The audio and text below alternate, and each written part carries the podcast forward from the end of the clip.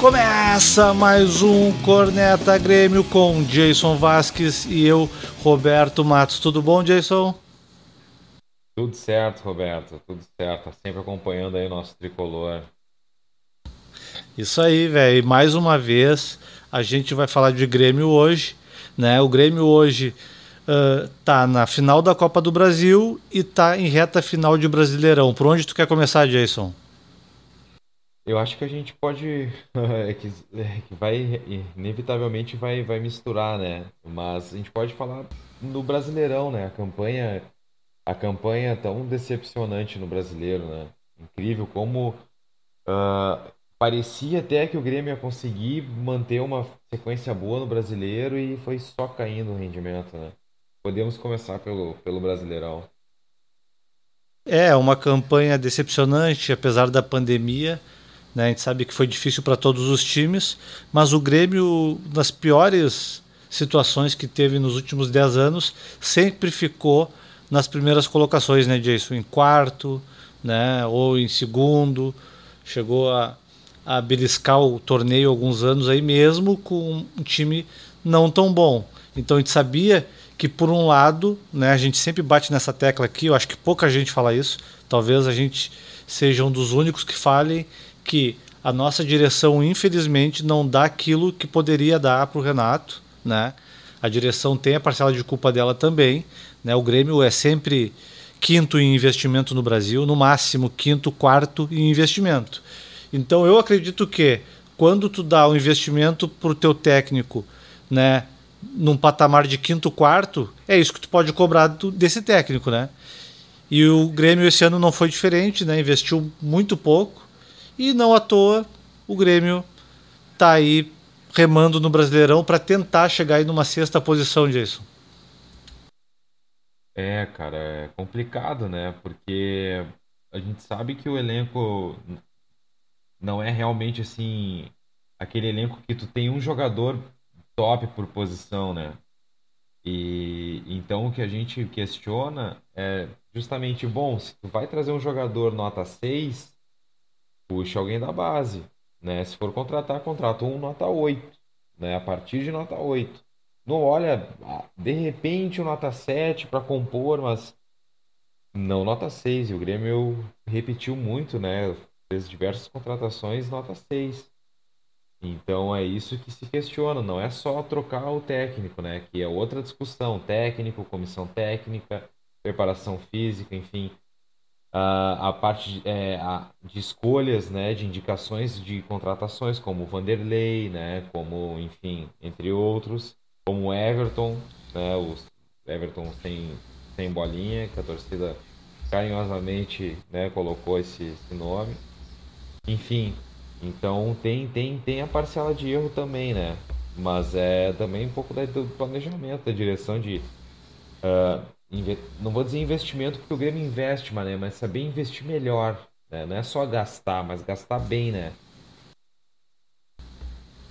Sem dúvida, e eu percebo assim, já que tu puxou essa parte do planejamento do Grêmio esse ano, acho que a gente pode fazer uma retrospectiva e tentar ver alguns pontos que a gente falou em vários outros momentos aqui mesmo no podcast, né, Jason, sobre as estratégias do Grêmio. O que, que o Grêmio fez em relação a contratações? O que foi certo, o que foi errado?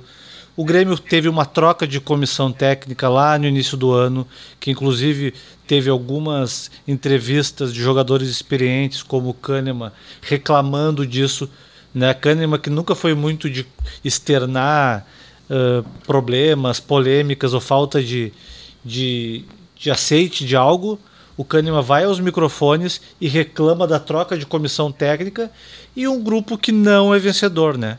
O, até o Renato parou de falar isso porque ele foi, acredito, lembrado, né, disso, porque ele vivia indo nas, nas coletivas pós-jogo dizer: Eu confio no meu grupo, esse grupo é um grupo campeão. E não é verdade. Porque campeão mesmo, né, de conquistas importantes como Copa do Brasil e Libertadores, sobraram três ou quatro só né? O Cortez, o Jeromel, o Kahneman e o Michael. E não lembro se tem mais alguém no grupo. Né? Talvez o Alisson Não sei se já estava naquela conquista da Libertadores, no grupo pelo menos, acho que estava, né? Não, na, Enfim. acho que na, não, na Libertadores o Alisson não não não tava não, cara. Tenho então assim, lembramos de lembramos de quatro só jogadores, é. quatro jogadores campeões. Isso não configura um grupo todo campeão. Porque campeão de, de, de gauchão, né? Eu nunca tinha a gente pensado sabe que é um... nisso, cara. Interessante. Eu nunca tinha pensado nessa perspectiva aí. Então, o que que tu acha, assim, que mais impactou? A gente sabe que tudo impactou negativamente, né, Jason? Não adianta, assim, ó, quando é campeão não é só o treinador e só o jogador, e quando tem as, os fracassos também não é só treinador e jogador. Tá a comissão técnica nesse pacote, tá as decisões estratégicas em conjunto e tá sim a vontade dos jogadores dentro de campo que, que tu acha que mais impactou? Foi as contratações erradas? Foi a troca de comissão, preparação física de goleiro e preparação física dos jogadores? É um grupo que foi muito mexido? O que, que tu acha que mais impactou? Uh, acho que foi um conjunto de fatores, né? Eu acredito que no primeiro momento a, a montagem do elenco, né? As escolhas então, por exemplo, no gol, né? O Grêmio investiu no Vanderlei, já havia investido no Paulo Vitor, tem mais o Júlio César, né? Então, são três goleiros praticamente com o mesmo nível de segurança, né? Que passa para a torcida. Então aí já começou, começa por aí, né? Na, eu acredito na montagem, né? Na montagem do, do, do elenco, os jogadores. Que é pesado. Por exemplo, meio campo meio campo já era sabido que, bom, o Michael está se encaminhando para o final da carreira. E não ter uma, um meio campista ali para jogar junto com um, um Matheus Henrique e até com o próprio Jean-Pierre, mas ter um volante que, né, que saiba jogar é uma falha muito grande. Né? Foi uma falha de planejamento, foi deveriam trazer algum jogador. Eu gostei, gostei da ideia do Rafael Carioca na época, quando foi especulado. Ainda sigo apostando, se porventura é, ocorreu uma oportunidade, o Grêmio, né, de contratar, tem que contratar. Ele é um cara. Eu, eu assisti os jogos do, do Tigres no Mundial. E ele continua jogando fino da bola, com, com intensidade. Então tem lugar no time certamente, só que o Romildo disse que naquela, naquele momento os valores eram, né, eram valores é, inacessíveis e que agora se houver tá no radar. Só que, pô, cara, é justamente você tem o dinheiro para investir é saber investir, né? Saber dar a cartada, né? É, é, a história do jogador nota 6 que a gente fala. Não adianta trazer o nota 6.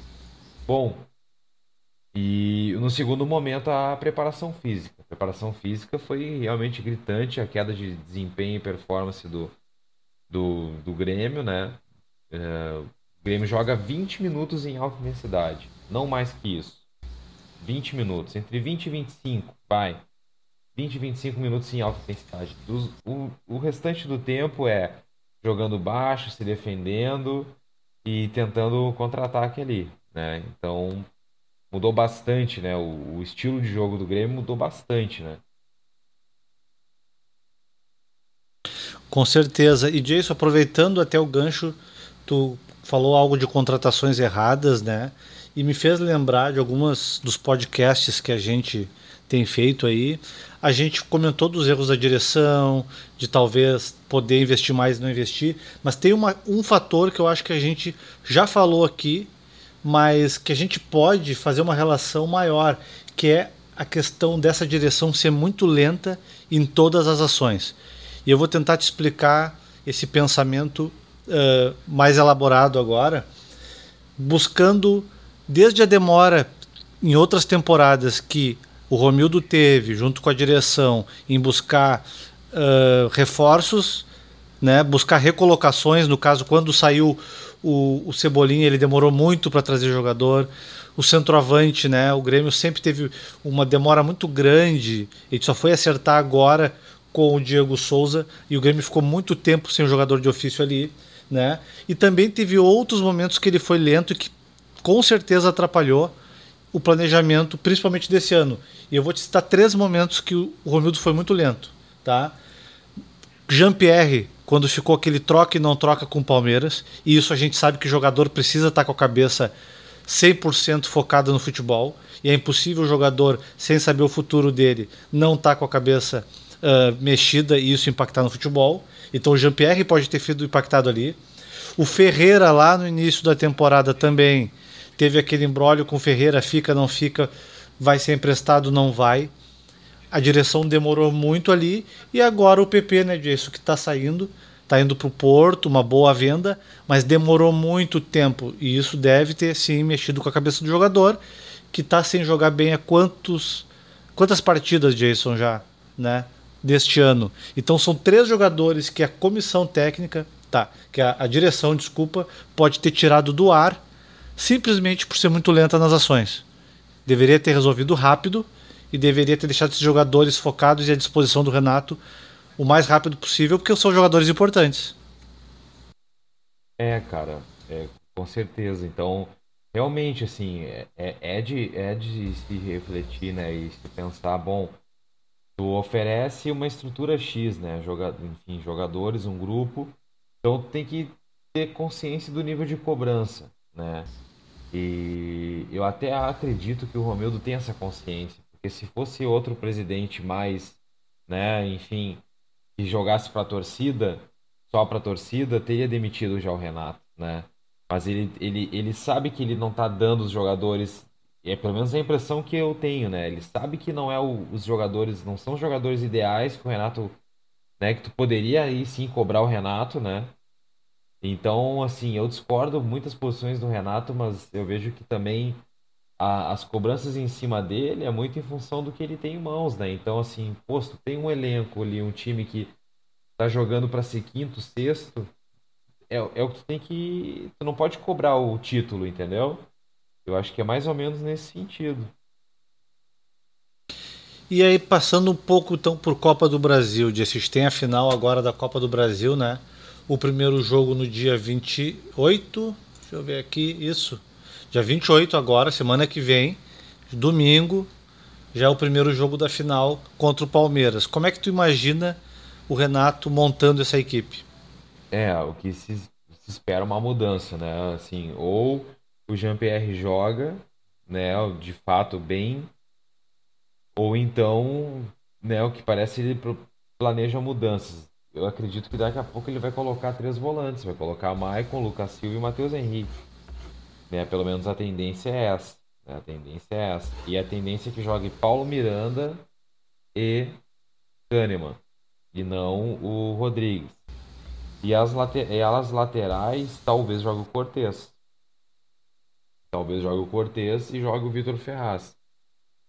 Uh, confesso, cara, que eu, eu, até colocaria o Cortez na lateral, pela maneira dos últimos jogos que eu vi, uh, o quão, quanto vulnerável ficavam as, uh, as pontas, as laterais, né, do, do Grêmio ali, e que era só o Cano e o Rodrigues correndo igual maluco e, né, então eu vejo que daqui a pouco é uma, é a melhor opção, né, é a melhor opção. Tem o PP, tem o Diego Souza, e o Alisson, né? Então acredito que a tendência eles sejam realmente os três volantes. Eu vejo como uma tentativa, porque do jeito que tá, não tá bom, né, cara? Não tá legal com o Diogo Barbosa numa lateral, o Vitor Ferraz na outra. O meio-campo ali, quando o Maicon joga, o Grêmio joga bem, quando o Maicon sai, aí já desconfigura totalmente, né? Então acho que é mais ou menos por aí. O que, que tu, uh, tu acha a respeito, assim, cara? O Palmeiras tem um, um estilo de jogo mais reativo, né? E tem jogadores de velocidade. Então tem que pensar bem se for, se for uh, a estratégia ficar com a bola e propor o jogo, né? O que eu tô preocupado e que fica assim a pulga atrás da orelha é o que o Renato vai fazer não tendo o Maicon, porque sabe que o Maicon não vai jogar 90 minutos, isso é certo. Ele não consegue aguentar mais de um tempo, ele tem aguentado no máximo 45. E pensando nisso, quem entra no lugar dele, porque assim, ó, Lucas Silva, que eu acho que seria a aposta do Renato pela experiência, e o Renato tem feito isso. Na minha opinião, naquele jogo contra o São Paulo, ele entra justamente para fazer esse teste e a falha do segundo gol, ao meu ver, foi do Lucas ele Silva. Entrou mal no jogo. Ele entrou mal e o, o, o gol foi nas costas dele, né? Ele, ele sai mal, ele avança quando o time perde a bola, ele demora muito para recompor. Tanto quando tu vê o replay do gol, tá ele correndo desesperado, muito atrás do, do atacante que fez o gol, né? Acho que foi até o Luciano que fez o gol, não me lembro bem quem foi que fez foi, o segundo gol. Foi, acho que foi o Luciano, sim. É, e ele tá. O Luciano corre sozinho no meio-campo, sem nenhum acompanhamento, que seria pela leitura que eu fiz do jogo, a gente não sabe o que, que o Renato conversa ali, mas parecia que era o Lucas Silva que tinha que estar ali. Então ali pode ter abalado a confiança do Renato. E é aí que eu fico com a dúvida. Quem que ele vai botar? Porque a gente sabe que o Tassiano ele tem tentado e não deveria ser nem o ficha 3, né, Jason? Pelo que vem jogado. E o Lucas Silva não respondendo, tendo só o Michael meio tempo, 30 minutos. Quem que tu bota ali? E já te emendo uma pergunta: por que, que o Darlan deve estar fora desse time? Né? Por que, que o Darlan não tem tido mais oportunidades? Uma vez que eu, pelo que eu vi da temporada, o Darlan poderia ser até o titular ali. Eu concordo, cara. Até os melhores momentos na temporada de futebol, né, apresentados pelo, apresentado pelo Grêmio, foi justamente com Matheus Henrique, Jean-Pierre Darlan. Né? Uh, eu vejo o Darlan como titular, né? Eu não sei se ele não vai colocar o Lucas Silva igual, entendeu? Uh, agora, o Tassiano ele queria, porque queria colocar ali naquela posição, mas não não se confirmou. Pelo contrário, né? Assim, enfim. É, eu também vou de Darlan, cara, se fosse eu, né? Mas com a cabeça do Renato, pela, pelas, pelo padrão de escolha que ele faz, né? De escolhas que ele faz, eu acho que ele vai de Lucas Silva. É bem provável. E e é curioso essa leitura do Renato, né? Porque ele é um técnico que costuma dar chance, né? Ele teve aquela passagem do André que ficou famosa, ele deu mais chance que o André precisava aqui no Grêmio, depois deu mais chance que o Michel precisava e vários outros jogadores. E eu não, eu não vi tantos erros do Darlan assim. E pro Darlan ele não deu tanta chance. Né? Ele tem rodado muito aquele, aquele espaço ali, inclusive tentando o Tassiano, que não é um jogador daquela posição, né? Ele, ele é no máximo. É, ele, porque o, o, o começar que o Tassiano ele não consegue guardar posição, né, Jason? Ele não tem uma leitura boa de jogo. É. Né? A gente já discutiu isso, a gente juntos viu o mapa de calor do Tassiano. É disparado o mapa de calor mais desorganizado do time do Grêmio. Ele está em todas as partes do jogo, ele não consegue concentrar numa parte. Ele parece que quer ir onde a bola está e não tem uma leitura tão específica do jogo, né, Jason? Tem, Como né? deveria ser. O Darlan já tem. Darlan e aí que tem, fica a dúvida. Darlan da linha de passe, sempre. Teve um jogo que a gente comentou, cara, que foi impressionante, assim. O Darlan sempre dava linha de passe. Ele sempre dava. Mesmo que ele não recebesse a bola, ele ia estar tá ali presente para receber. Exatamente, aí fica essa dúvida. Mas tu acha então que ele, pela experiência, vai de Lucas Silva?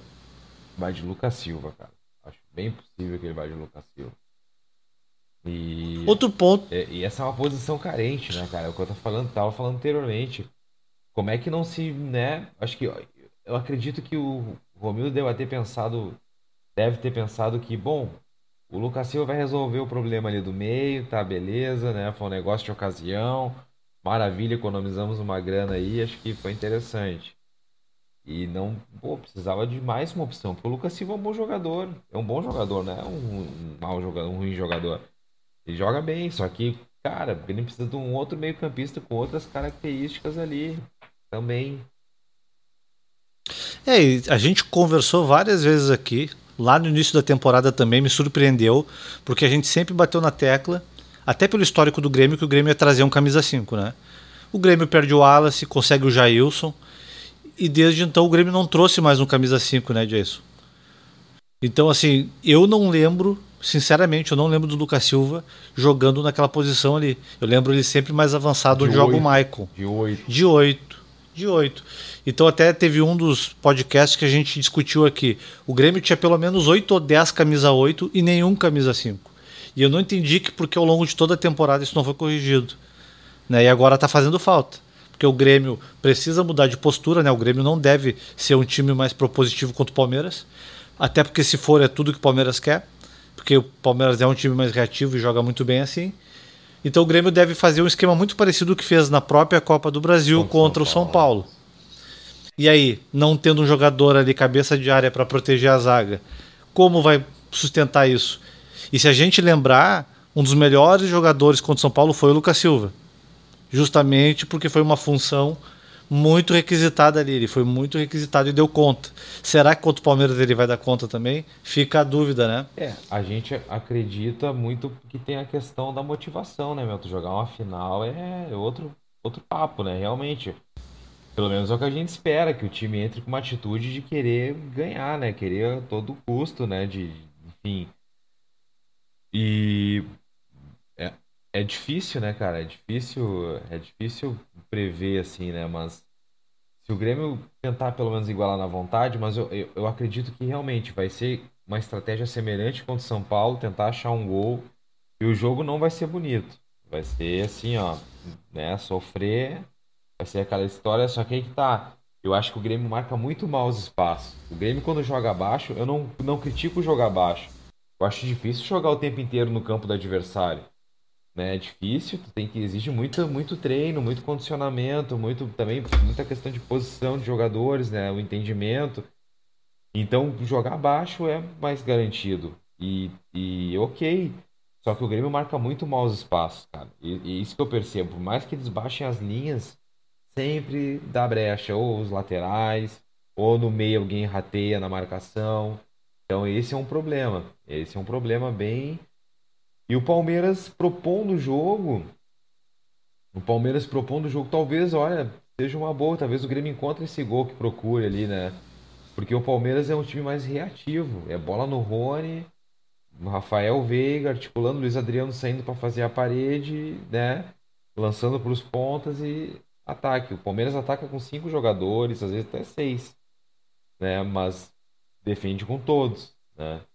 Então eu acho que é por aí. Não tem, não tem como fugir, né? Com o que tem na mão, vai ter que ser assim. Eu acho que a passa a maior dificuldade do Grêmio é justamente nesse ajuste entre as linhas. Porque historicamente diz, por que, que os times no Brasil jogam com linhas baixas? Porque a gente sabe que o maior nível de sucesso que o time pode ter é com as linhas sempre próximas, né? E aqui no Brasil a gente não consegue ter qualidade, né? A gente não consegue ter uh, pé de obra, como se diz, jogadores inteligentes o suficientes para jogar sempre com as linhas próximas, né? Independente se está numa linha mais avançada atacando, se está no meio ou se está na defesa. Então o que, que é mais fácil para os técnicos? Bom, eu preciso ficar com as linhas próximas, então eu mando todo mundo baixar as linhas que daí eu garanto. Né, disso. Tem uma forma de eu conseguir deixar minhas linhas próximas e deixar todo mundo perto do gol na defesa. Diferente, por exemplo, de times que têm muitos jogadores de qualidade, como o Liverpool, que ele joga com as linhas próximas, independente da fase do jogo. Certo? Ele joga com as linhas próximas lá atrás. Quando ele avança para o meio, as linhas estão na mesma distância. E quando ele está no ataque, as linhas estão na mesma distância.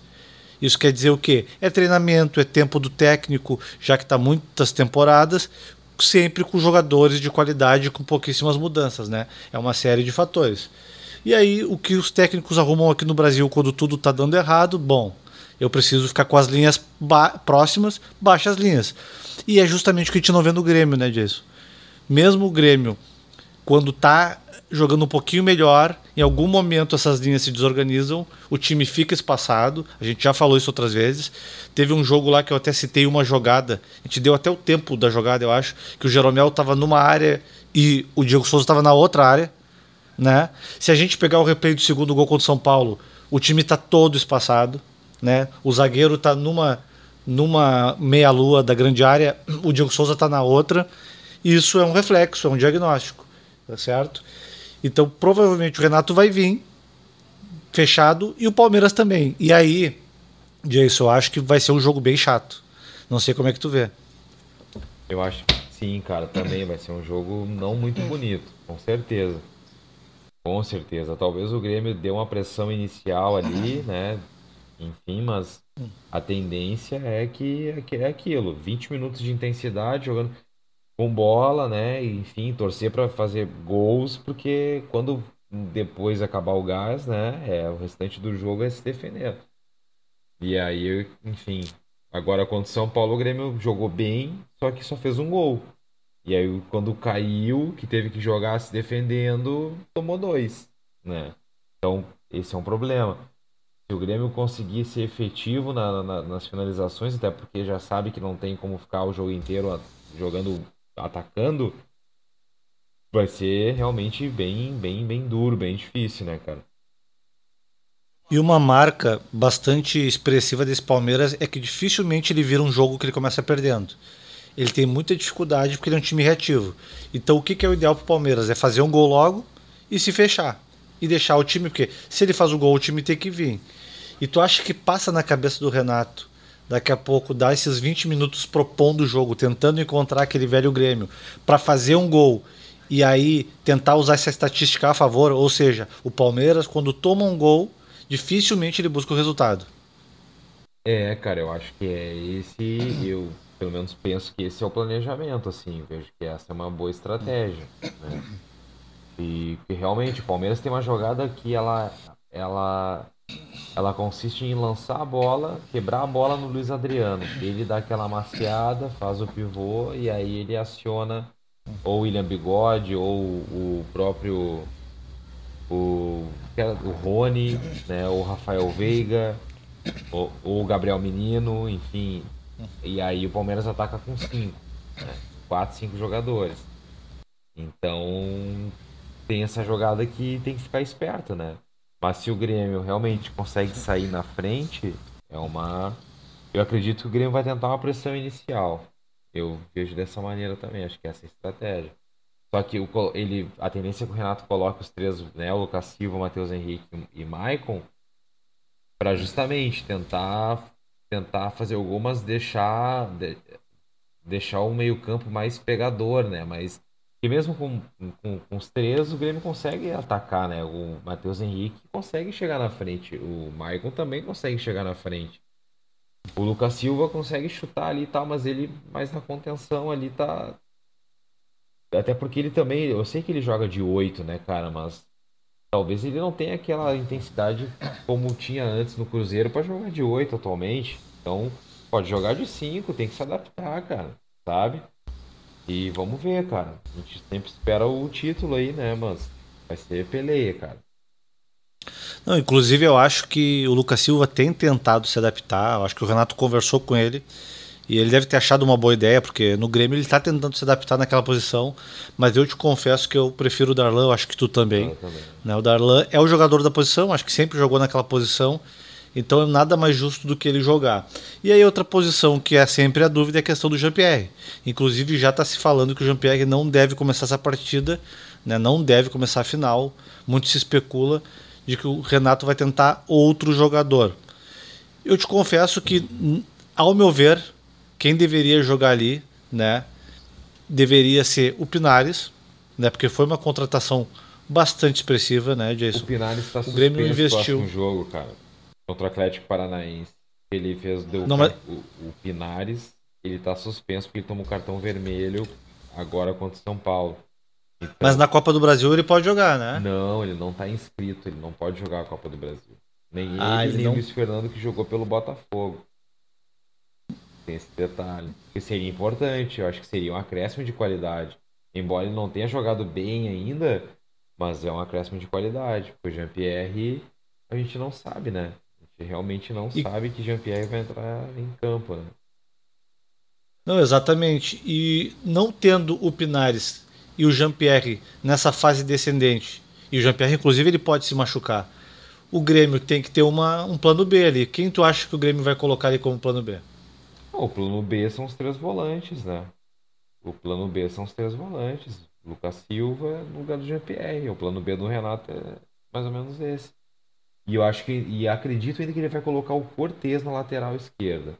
Cortez e Vitor Ferraz. Eu vejo que ele vai por aí. Cortez e Vitor Ferraz.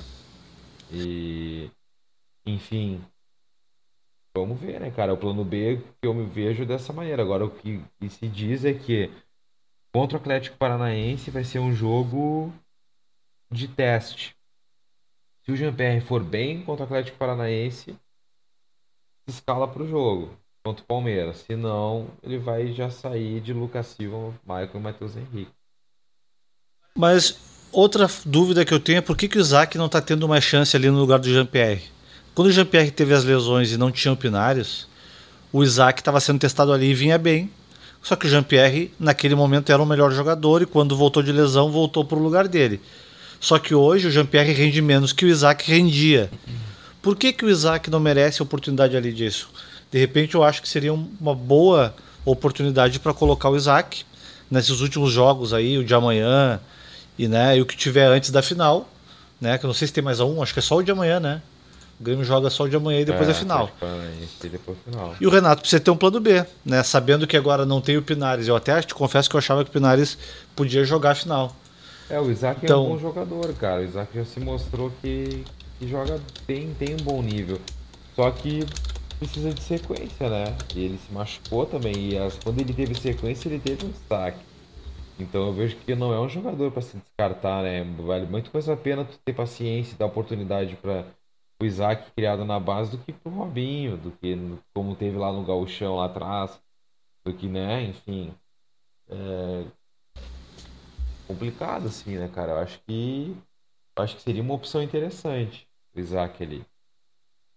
E o Darlan, né? É. O Darlan tem que estar relacionado pro jogo. Se o Darlan não estiver no banco desse jogo, pô, aí. E não dá para ter medo de mexer, né, Jason? Acho que assim, o Jean-Pierre já foi muito mal na Libertadores, né? Comprometeu bastante o Grêmio ali contra o Santos, né? Foi decisivo naquela desclassificação. Se o Isaac, o próprio Renato fala que o jogador que está no Grêmio tem que estar preparado. Ele tem que colocar isso em prática. Ele não pode ter medo. Não adianta botar o Jean-Pierre do jeito que está. Não pode ter o Pinares, bota o Isaac. E tenta o Isaac, porque o Isaac, ao meu ver, não sei qual é a tua leitura, ele vinha bem. O Isaac pode render muito mais que aquilo? Talvez não. Mas ele entregou sempre uma mesma média nos jogos. E o que ele entregava, ao meu ver, é pelo menos dois, três pontos a mais do que o Jean-Pierre vem entregando, né, Jason? E aí pensando, Jason, passando agora para a próxima temporada, né? Qual a tua expectativa, né? Jogadores que saem, né? Já está se cogitando, se ventilando aí o, o Romildo andou prometendo pelo menos quatro contratações, uh, mas deve dispensar alguém. Vamos começar pelas dispensas. Quem tu acha que não deve ficar no Grêmio ou que tu imagina que não fique, independente de tu querer ou não, né? Sim, cara, pois é, pelo que eu tenho visto até então e lido, né? Porque tem muitas fake news né, esporte que é foda. E, cara, eu tenho lido que o Everton não pode procurar outro clube. É, o Luiz Fernando ainda tem uma dúvida, né? Se vai permanecer. O David Braz parece que tá fora. Uh, o Júlio César já foi, né, inclusive avisado que não não vai querer contar com serviços né, no, próximo, no próximo ano, próxima temporada. Uh, quem mais, cara? Bom, Robinho, já falei, Robinho. Robinho. Não, Robinho. Robinho também. Eu acho que é por aí, cara. O Cortez tem essa dúvida do contrato. Eu acredito que o Cortez vai renovar o contrato. O medo vai renovar. E eu não vejo o Cortez também assim como, ah, tem que se desfazer. Eu acho que para grupo ele é bom jogador, cara. Ele daqui a pouco ele ele ele consegue se posicionar bem e tá. O pessoal critica que ele não cruza, mas ele tem, tem ele sabe jogar naquela posição bem. Ele, é bom ter ele no grupo. E né, eu só acho que hoje eu vejo que o Grêmio gastou uma grana com o Diogo Barbosa que poderia ter investido em outra posição, né? Sem dúvida, eu acho que um time, quando ele tem condições financeiras, ele deve investir o máximo que ele puder nas posições. E a lateral é importante, né?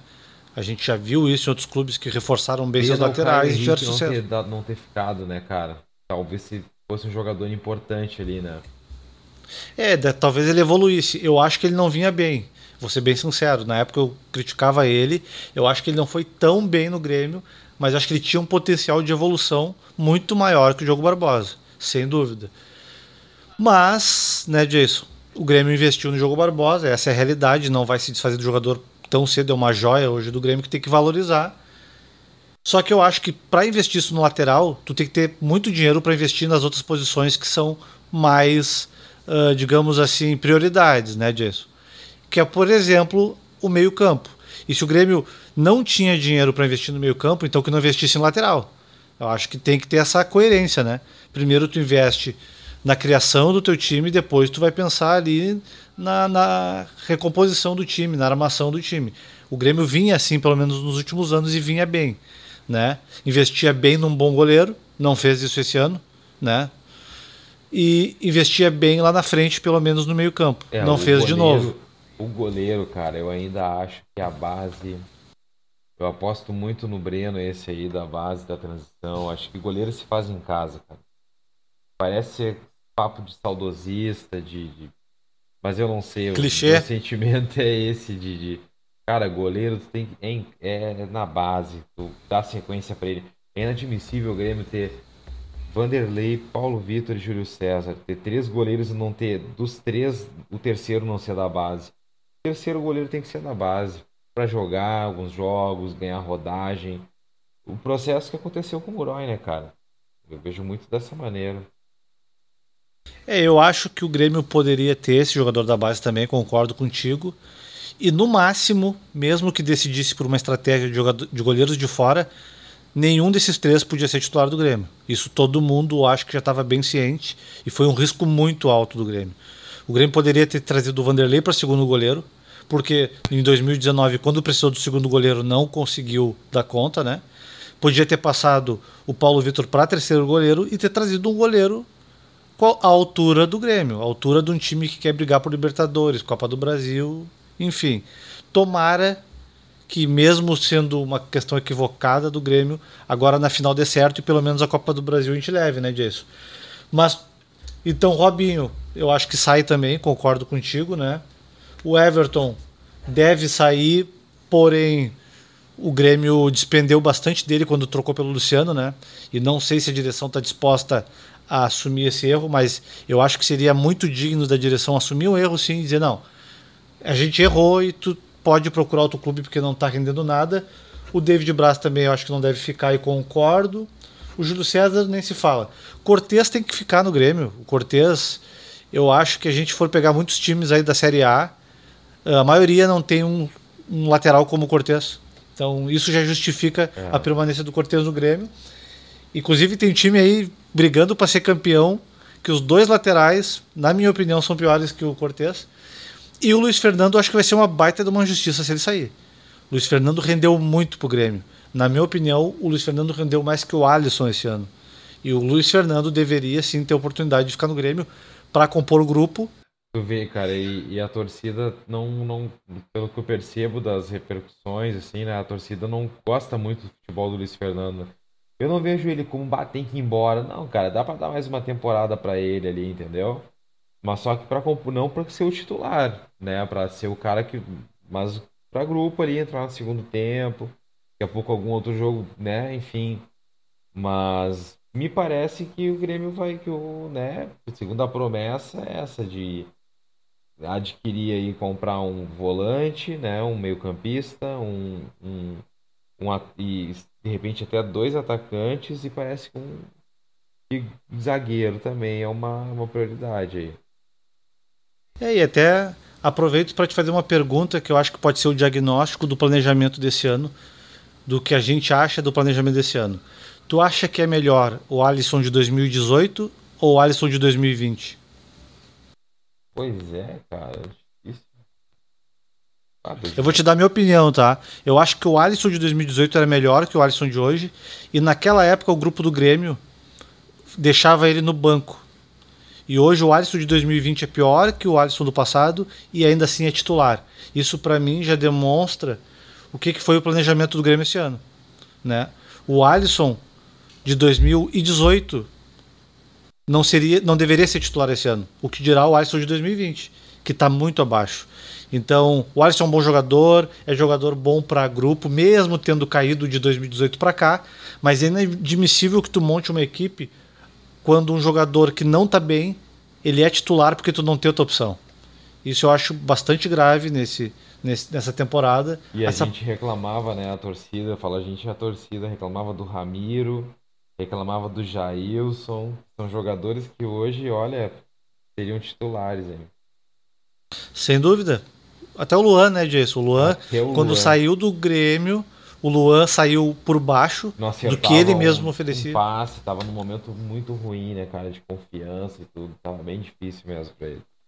Mas o pior momento do Luan não se compara ao pior momento do Jean-Pierre. Ainda assim, o Jean-Pierre, que jogou acho que só nove partidas pelo Grêmio.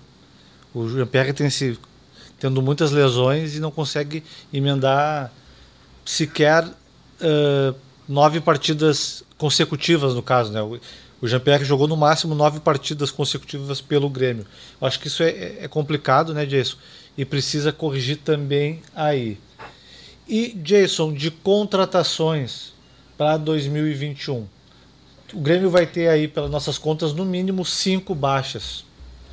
E o Romildo falou em quatro contratações. Né? No mercado, tu acha que um tipo de perfil, um jogador que tu acha que seria importante para o Grêmio esse ano de 2021 para poder recompor? Tu tem uma ideia? Cara, dois jogadores assim que eu poderia já falar para ti de primeira. Eu vejo que bom, tem um custo alto, tem, mas seriam jogadores que chegariam e resolveriam o problema. Marcelo Groy e Rafael Carioca. Eu acho que os dois, cara, eles têm condições de chegar e ajudar muito. Eu, eu confesso que até quando se especulou Rafael Carioca inicialmente, uh, eu imaginava, bom, será que tá jogando bem? E eu assisti os jogos do Mundial, né, do Tigres, e eu vi que, que realmente, cara, uh, tem, tem muito futebol ainda, tem intensidade, uh, tá jogando muito bem. Tá jogando muito bem. E o Groy é o Groy, né, cara? Eu sou suspeito para falar, sou muito fã do Marcelo Groy, cara. Acho que é um baita goleiro, um dos melhores que eu vi jogar no, no Grêmio, né? Respeito a história do Derlei, mas para mim, tecnicamente, o Marcelo Groy é o melhor jogador, melhor goleiro que o Grêmio teve na história, né? Respeito o Mazarop também, mas o Marcelo Groy realmente é um baita goleiro, um baita goleiro. E ali para frente, Jason, se ventilou, de mais uma vez, se ventilou o interesse do Grêmio pelo Roger Guedes. Tu imagina que o Grêmio vai trazer algum jogador dessa característica também? Eu acredito que vai trazer um substituto para o PP, né? E, e, incluir a gurizada, mantendo para tirar um pouco da pressão. Mas, cara, pô, Roger Guedes toda toda final de temporada é a mesma é a mesma especulação, né? E eu não sei se ele é realmente assim o melhor pro Grêmio agora nesse momento. Né? Não sei, cara. Realmente não sei. É difícil imaginar como o jogador vem, né? Desses países que não tem tanta competitividade. O Tardelli, eu acho que foi um exemplo muito ruim que o Grêmio sofreu. Então sempre fica essa dúvida: como volta o jogador desses continentes onde o futebol ainda está em crescimento, né, Jason? E o Renato, tu acha que vai ficar? Cara, não sei. Não sei mesmo. Acho que ele tá balançado em sair. Né? Acho que ele tá, ele tá ele já externalizou isso, pelo menos aquela última coletiva dele. Realmente deu pra ver que ele tava puto, né? Mas, enfim, cara. Se o Grêmio tal. Depende muito, né? Se o, o Grêmio for ganhar a Copa do Brasil, pode ser que permaneça. Se o Grêmio perder a Copa do Brasil, aí tem a ver também com o nosso rival, né? Se o Inter perder o brasileiro, ok. Mas se o Inter ganhar o brasileiro, a gente perde a Copa do Brasil, isso aí vai ser bem, bem difícil, assim, ele, a, o clima para ele permanecer, né? Então, não sei, cara. Depende do cenário. A última coletiva do Renato até me surpreendeu, porque a gente vem falando há muito tempo que a impressão que nos passa é que o Romildo usa o Renato como um escudo, né? Para tentar fazer o Grêmio prosperar financeiramente, e tem conseguido né? Fazendo com que o Renato aposte na base quando precisa, trazendo jogadores desacreditados e transformando esses jogadores aí em ativo do clube. E eu acho que o Renato finalmente entendeu isso. O Renato viu que o Romildo usou ele por muito tempo assim, né? E só que até então o Renato via viabilidade nesse tipo de coisa, de trazer jogadores não estão muito acreditados, o jogador se aposentando e fazer o jogador render mais um pouco ou descobrir alguém na base. Eu acho que o Renato já enxerga o cenário do futebol brasileiro muito modificado de quando ele assume em 2016. Hoje tu tem times que estão investindo muito, naquela época não tinha. Não tinha o Flamengo investindo tanto, não tinha o Atlético Mineiro investindo tanto, e o Renato, acima de tudo, ele quer ser campeão, né, Jason?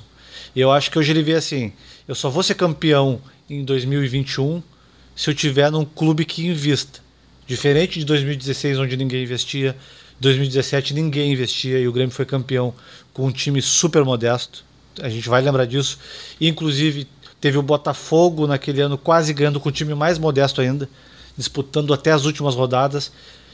Hoje já não acontece mais isso, né? Os times estão investindo e aqui no Brasil, o que é pior, porque nos anos anteriores tinha Boca Juniors e principalmente o River que investia um pouco mais, mas não era concorrente direto aqui dos torneios locais, né? Brasileirão e Copa do Brasil. Agora a coisa mudou, né? Aparentemente Palmeiras, Flamengo e Atlético Mineiro são os grandes times que podem ganhar tudo a partir de 2021 por causa dos investimentos. Eu acho que isso está fazendo o Renato mudar um pouco a chave e dizer: não, chega de ser o, o, fa o fazedor de milagres, entre aspas, né? Aquele que vai fazer milagre o tempo inteiro e descobrir alguém na base ou uh, trazer alguém de fora desacreditado. É, porque ele está sendo cobrado para ser campeão, né, cara? A torcida a gente quer ser campeão, sabe da condição. Só que aí agora me parece que caiu a ficha e ele viu que, pô, Cada ano que passa, pô, a gente tá conseguindo vender jogador, tá entrando grana e tal. Tudo bem que aumentou o investimento, mas né, investir. Bom, mas aí que tá. O, o ponto que eu questiono o Renato, que eu também discordo um pouco, é quando ele teve oportunidade para investir, ele indicou o jogador que não deu certo. Entendeu? Por exemplo, Diego Tardelli, com uma grana. E aí, deu o que deu. Eu conversei com o Tardelli, ele quer jogar aqui, não sei o que, não sei o que. Bom, não deu certo, cara. Então, assim, eu acho que o Grêmio pode investir mais, mas também tem que investir melhor. Tem que saber contratar, né? Então, e, e, em relação aos outros clubes, tem alguns clubes que, lógico, tem o Mecenas por trás, né? O Atlético, aí tem o Palmeiras, tem a Crefisa, enfim. São situações também, outras, né? Outros pontos a serem discutidos, assim, né? Mas o Grêmio investe, só tem que investir melhor e dá para investir um pouquinho mais. E o, e o Renato viu que, bom, tá vendendo jogador toda temporada e por, né, por valores bons. Então é o que se espera é um time mais competitivo, né? E principalmente dessa questão que tu falou agora do Tardelli, eu concordo, mas eu tenho dúvida se o Tardelli na época, eu acho que eu conversei com bastante gente na época e de cada 10, 9 acreditava que o Tardelli ia dar certo. E ainda assim a gente sabe que tem essa caixa preta, a gente não sabe quem realmente o Renato indica. Né? Porque ele diz que indica o jogador, mas a gente não sabe se o jogador é o ficha 4, ficha 5. Eu duvido que Tassiano tenha sido ficha 1 em algum momento, né? Que Robinho tenha sido ficha 1, que vários jogadores que vieram, o David Braz, uh, até o Vanderlei tenha sido ficha 1 do Renato. Eu acho que ele tem uma lista, só que é uma lista muito limitada, né? O Romildo deve dizer: esse eu não posso trazer porque é caro, esse eu não posso, não posso, e chega lá no final da lista. O que eu acho que mudou esse ano é o seguinte: ele não vai mais ter lista. Ficha 1, 2 e 3, ele vai trazer o ficha 1. E cara, se tu não me trouxesse jogador, bom, então eu vou com a base e vocês que são direção vão pro microfone e expliquem por que, que a gente está jogando com a base e não com os jogadores que eu indiquei. E eu acho que nada mais justo. Se ele está fazendo isso, eu tô com ele é, até porque tem técnicos que fazem isso, gringos, né? Por exemplo, o São Paulo é um que perde, perde até demais. Ele perde jogo e vai pedir jogador. E os caras dão um jeito e atendem, entendeu? E aí vê, Exatamente. vê essa comparação do técnico estrangeiro, do técnico brasileiro e tal, e mais o ego e tudo misturado, cara. É isso aí, é o caldeirão. É, fica então todas essas questões para 2021, né, Jason? Acho que é um ano que abre com muito mais dúvidas que certezas. Né? A certeza que a gente tem é que se em 2017, 2018 só tinha o Palmeiras como grande investidor e aí tu tinha a certeza que o Palmeiras tudo não ia ganhar e tu podia brigar por alguma coisa que sobrasse além do que o Palmeiras não conseguisse. Hoje não, hoje tem três times, pelo menos três que investem forte e que se o Grêmio não se mobilizar, se o Romildo não entender que vai ter que investir, então que vamos, vamos botar a base, vamos jogar limpo com a torcida e dizer, ó, esse ano a gente não vai brigar por nada, vai brigar por G4 e quem sabe aí, né, Jason, uma sul-americana, alguma coisa mais modesta, porque chega de enganar a torcida dizer que está investindo muito quando na verdade não está, né, Jason? É, cara, acho que é bem por aí. Tem que é um, é um conjunto de fatores, né?